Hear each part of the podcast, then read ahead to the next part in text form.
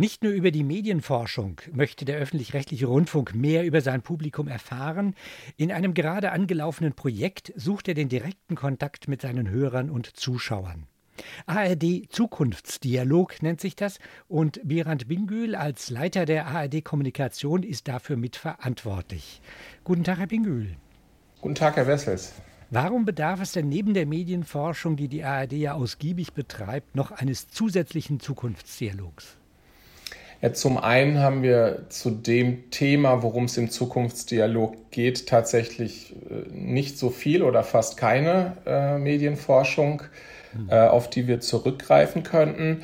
Und es ist natürlich schon immer was anderes, ob man da forscherisch dran geht oder dialogisch und sagt, liebe Bürgerinnen und Bürger, liebe Leute, wir wollen mit euch ins Gespräch kommen, mhm. von Angesicht zu Angesicht oder jetzt unter Corona-Bedingungen zumindest von Kachel zu Kachel in einem digitalen Workshop, um das wirklich direkt zu hören und zu bekommen. Was wollt ihr künftig von uns? Was gefällt euch? Was gefällt euch nicht? Und wo meint ihr, sollte die Reise für uns als ARD hingehen? Was wünscht ihr als Publikum? Das sind also die Fragen, die die Medienforschung nicht liefert wir haben das nicht so äh, vorliegen als Zukunftsfragen. Nee, haben wir nicht. Okay, es gab bereits eine Auftaktveranstaltung mit ausgesuchten Teilnehmern und Mitarbeitern der ARD. Da sollten die Themen festgelegt werden, die in den kommenden Monaten dann ausgiebig und öffentlich diskutiert werden. Jeder kann dabei mitmachen. Was ist denn da an Themen herausgekommen? Wir haben das so gemacht, wir haben gesagt, wir geben keine Inhalte vor gibt kein, kein Korsett, in das wir die Diskussion bringen wollen, sondern wir gehen ganz offen da rein und, und nehmen wirklich das, was in dieser ersten Runde, in diesem großen Workshop vom Publikum kommt. Und da sind mehrere Themen gekommen. Neben Lob und, und Kritik zu aktuellen Dingen jetzt nach vorne gerichtet, hat das Publikum uns gesagt, die Bürgerinnen und Bürger, äh, macht doch mehr im Bereich Wissenschaft und, und Bildung. Und Bildung auch in einem weiteren Sinne, auch hintergründig ein Teilnehmer hat auch gesagt, ich verstehe unter Bildung auch, dass sie im Bereich der Fiktion bei Spielfilmen sowas wie Charité machen, wo ich auch ein bisschen was äh, aus der Geschichte heraus mitnehmen kann, auch wenn es eben Fiktion ist und keine Dokumentation. Es ist sehr stark gekommen, auch das Thema bildet die Meinungsvielfalt breiter ab. Es gab auch einen starken Wunsch, dass wir positiven Journalismus machen sollen, also auch gute Nachrichten. Ähm, ist ja auch ein Thema, das, das seit ein paar Jahren die Journalistinnen und Journalisten umtreibt. Und um noch ein weiteres Thema zu nennen, was äh, jetzt in dieser äh, ersten äh, Workshop-Phase gekommen ist, war, dass viele meinen, wir müssen im Bereich äh, Jugendliche und junge Erwachsene mehr machen, da sollen wir mehr anbieten, kam auch äh, von älteren Teilnehmerinnen und Teilnehmern die sagen, wir werden gut bedient, aber für die Generation so bis 25, da müsstet ihr mehr tun. Die ersten Teilnehmer sind ja sozusagen gecastet worden. Also die haben sich nicht freiwillig gemeldet, sondern die sind ausgesucht worden. Wer hat die denn ausgesucht? Ja, gecastet geht ein bisschen in eine falsche Richtung. Ausgesucht hat sie ein Marktforschungsinstitut, das haben wir nicht selber gemacht. Ähm, das Institut ist spezialisiert darauf, für solche Zwecke ähm, Menschen zu finden. Wir haben nur mitgegeben, wir hätten gerne eine Mischung. Also wir hätten eine Mischung zwischen Mann, Frau, wir hätten eine Mischung, was das Alter angeht, was Bildungsgrad angeht und die Regionen äh, im Land angeht. Das haben wir mitgegeben. Wir hätten gerne auch eine Mischung. Äh, sind das Leute, die uns äh, viel nutzen oder wenig nutzen, die uns näher stehen oder uns kritischer sehen? Und auf dem Wege äh, hatten wir dann 200 Personen die aber nicht in dem Sinne gecastet waren, was sagen sie und sonst wie, sondern einfach unter diesen Gesichtspunkten würden sie bei sowas gerne mitmachen. Das war dann die Fragestellung. Da haben 200 gesagt ja.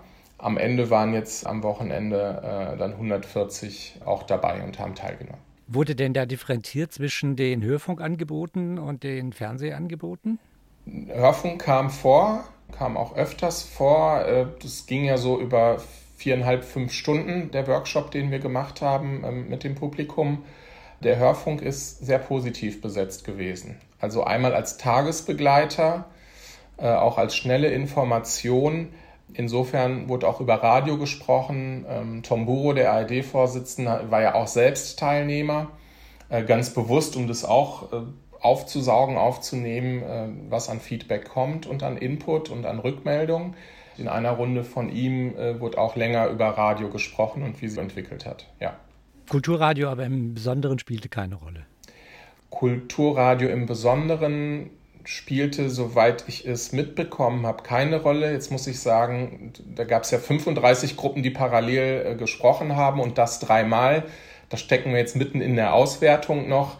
Äh, ich will das also nicht ausschließen, aber im Rahmen dieses Bildungsthemas tauchte Kultur generell äh, durchaus auch auf. Also es war jetzt nicht so, dass da gar nicht drüber geredet wurde, stand jetzt aber nicht im Mittelpunkt. Es soll nach der Ankündigung darum gehen, wertvollen Input für die Weiterentwicklung der ARD zu bekommen. Ist da die Befragung von äh, Bürgern und Bürgerinnen nicht eine reichlich populistische Methode? Finde ich nicht. Es ist eine Methode. Ähm, Sie müssen sehen, wir sind gerade in einem sehr grundsätzlichen Prozess, äh, was die Zukunft des öffentlich-rechtlichen Rundfunks angeht. Die Medienpolitik macht sich äh, Gedanken zum Auftrag der öffentlich-rechtlichen, also was sollen wir wirklich ganz grundlegend tun und womöglich auch lassen künftig. Das beschäftigt natürlich auch die Häuser, das beschäftigt die Gremien, das beschäftigt Medienjournalistinnen und Medienjournalisten. Die Medienwissenschaft äußert sich ja auch.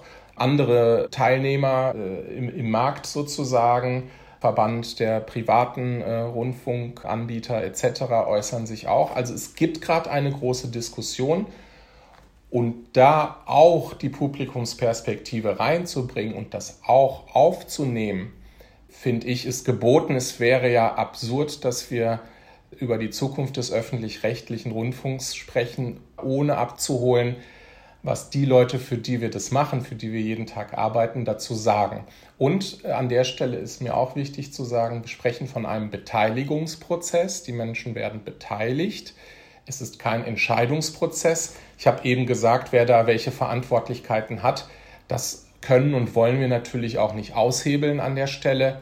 Aber deswegen ist dieses Stichwort Input äh, schon richtig. Und wenn da was kommt, wo, wo, sich alle darauf verständigen können, sich einigen, äh, sollten wir auch nicht ausschließen, dass da wirklich auch was dann in, in eine Umsetzung kommt. Und die Themen, die ich eben genannt habe, die sind ja nicht so, dass die äh, in den Häusern nicht besprochen werden. Äh, was machen Sie denn jetzt, wenn der Prozess offen ist und jeder sich an den Diskussionen beteiligen kann, wenn dann Sie von, sagen wir mal, Teilen der AfD oder der Querdenker überrollt werden, die ja prinzipiell kritisch dem öffentlich-rechtlichen gegenüberstehen? Wir starten jetzt Ende Mai die, die Online-Plattform. Das wird auch moderiert sein. Wir werden also gucken, dass das äh, nach der Netiquette funktioniert man darf so einen Prozess nicht starten und aufnehmen, äh, wenn man Angst vor Kritik hat, Angst auch vor Störern hat. Das ist äh, je nach Thema äh, und aller Erfahrung auch von den Expertinnen und Experten, die uns da unterstützen, ist es möglich und kann vorkommen. Uns ist wichtig, dass das in vernünftigen Bahnen läuft und konstruktiv ist, dass wir uns der Kritik auch stellen und stellen müssen, ist, ist vollkommen klar. Wir sind öffentlich-rechtlich, wir gehören, gehören den Menschen und müssen mehr Rechenschaft äh, ablegen als vielleicht andere Organisationen. Das ist okay. Was das Überrolltwerden angeht, ähm, werden das moderiert machen. Und ich glaube auch, dass äh, die Bürgerinnen und Bürger untereinander da miteinander umgehen werden. Ähm, ich habe also diese große Sorge nicht. Bis November soll dieser Zukunftsdialog gehen. Jeder kann mitmachen. Wir haben gerade darüber gesprochen. Das Ganze also in voller Öffentlichkeit. Was sagen Sie denn denen, die darin eine PR-Kampagne für die ARD sehen? Ja, denen sage ich, äh, sowas als PR-Kampagne zu machen, ist absoluter Unsinn. Es steht das Projekt über allem. Deswegen haben wir zum Beispiel auch am Wochenende bei der Auftaktveranstaltung, bei dem Workshop gesagt, wir lassen drei, vier Journalisten teilnehmend beobachten, aber wir richten keine Pressetribüne ein und lassen die Leute beobachten, wie sie reden. Das hemmt, das schüchtert auch ein, wenn man das nicht gewohnt ist, äh, vor vielen Menschen zu sprechen. Das äh, Projekt und das vertrauensvolle Miteinander äh, steht über allem. Und ich bin ja aus der Kommunikation und da kann ich mit aller Erfahrung äh, nur sagen, wenn man das als PR-Nummer äh, versuchen würde, wird man kläglich scheitern und das ist überhaupt nicht unser Anliegen. Es ist das aufrichtige Interesse daran, zu hören, zuzuhören, äh, auch besser zu verstehen, vielleicht auch im direkten Kontakt besser zu verstehen, hier und da vielleicht auch aus unserer Warte was zu vermitteln, eher am Ende des Prozesses. Und das ist es. Und darum muss es gehen. Und PR äh, hängt dann äh, hinten dran. Es gibt ein öffentliches Interesse. Wir können, nicht, äh, wir können kein Geheimprojekt daraus machen. Äh, aber das ist die Hackordnung an der Stelle ganz, ganz klar. Gut, vielen Dank, Biran Bingül, Leiter des ARD Kommunikationsteams und mitverantwortlich für den Zukunftsdialog, der gerade begonnen hat. Wer mitmachen will, findet den Link auf dokublog.de.